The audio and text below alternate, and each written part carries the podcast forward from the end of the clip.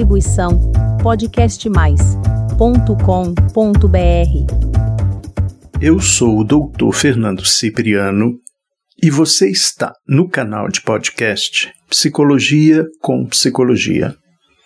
Caro ouvinte, continuamos com o tema vício.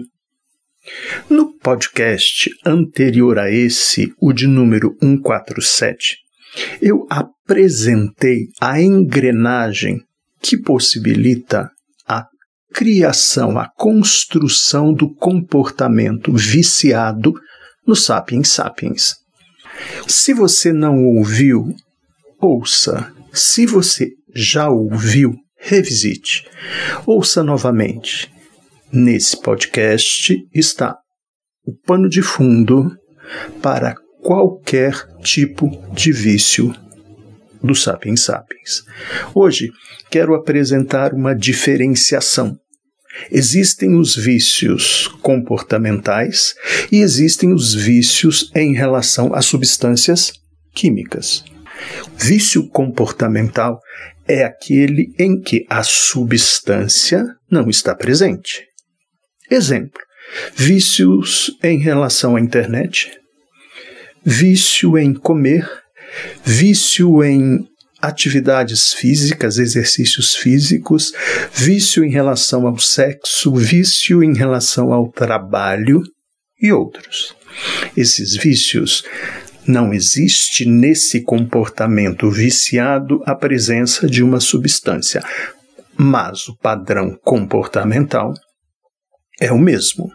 Veja, item 1 são comportamentos repetitivos que, nas primeiras fases, são agradáveis e posteriormente geram dependência psicológica e perda de controle. 2. Não refere-se à atividade em si, mas ao modo da pessoa relacionar-se com o comportamento. 3. Ocorre a urgência em realizar o comportamento apesar das interferências, apesar dos prejuízos, perda da saúde, perda do bom contato familiar, perda da capacidade de se distrair, enfim. 4. Dependência afetiva, que também pode ser denominada de dependência psicológica. Onde está a autodestruição e a degradação. 5. A presença da tolerância, que é a necessidade de aumentar a frequência do comportamento para manter a sensação agradável. E 6. A presença da abstinência, quando o sapiens sapiens deixa de executar esse comportamento na ausência do prazer, do comportamento, surgem os sintomas do vício. Então, a diferença aí entre tolerância e abstinência. Vamos conversar sobre alguns vícios comportamentais. O vício em relação à internet, por exemplo, a famosa dependência digital. Para a constituição do comportamento viciado, é necessário um padrão abusivo de uso e sintomas bem definidos. Sintoma 1. Dedicação excessiva de tempo. 40 a 80 horas semanais. Com sessões ininterruptas de 10 a 20 horas. É muito, não é mesmo? 2. Ocultação do comportamento viciante. 3. Alteração dos padrões de sono. 4. Fadiga excessiva. 5. Comprometimento do trabalho e dos estudos, ou seja, a atividade acadêmica e o trabalho diário sendo prejudicado pelo comportamento viciado. 6. Problemas de saúde, como, por exemplo, uma lesão de esforço repetitivo. 7. O gatilho. E aqui existe mais um elemento do comportamento viciado, o gatilho. Aquela sensação, aquela situação, aquela vivência que deflagra o comportamento viciado. No caso da internet, refere-se a um aplicativo específico de sexo, de namoro, de pornografia, de jogos. Outro vício, o comer.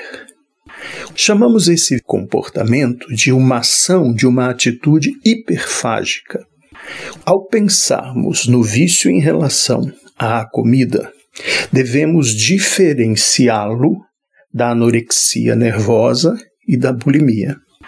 Quem tem vício em comer não está preocupado com o corpo ou com a magreza, ou seja, com sobrepeso.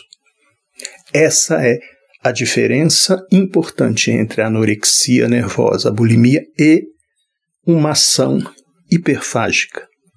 Item 1, sintoma 1, ingestão voraz. Comer com sofreguidão, com ansiedade, comer rápido. 2. Comer grande quantidade de comida sem sentir fome física. Então a pessoa continua comendo mesmo que a fome tenha sido saciada. 3. Continuar comendo até sentir uma sensação desagradável de saciedade. Então a fome foi saciada, a pessoa continua comendo e a saciedade adquire uma sensação, uma forte sensação desagradável. 4. Sentimentos de culpa e desolação após comer demais. E os gatilhos nesse caso costumam ser os estados ansiosos e depressivos prolongados.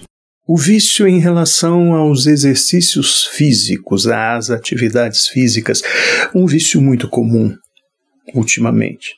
O abuso em relação a esse comportamento está relacionado ao fato da pessoa usar a atividade física para não realizar outras atividades importantes da própria vida. Existe aí uma compulsão do ato físico que gera um prazer desequilibrado excessivo se comparado às outras áreas da vida dessa pessoa. Sintoma 1: um, preocupação excessiva com pensamentos obsessivos em relação à atividade física. A pessoa fica obcecada. Sintoma 2. Continua a atividade, continua o treino, apesar de lesões e doenças. Sintoma 3. Existe a presença de sintomas de abstinência quando a pessoa não está se exercitando. No próximo podcast, falaremos de outros vícios comportamentais. Vamos finalizar assim o início do problema tem relação com o comportamento que aparece como a fonte principal e exclusiva de gratificação. Muitos desses comportamentos não são patológicos em si.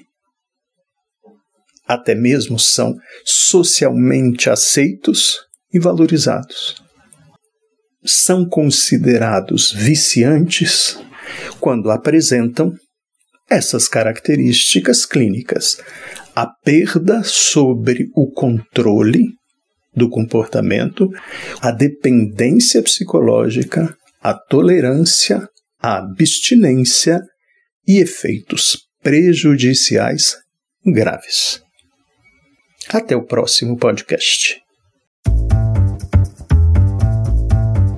Distribuição podcastmais.com.br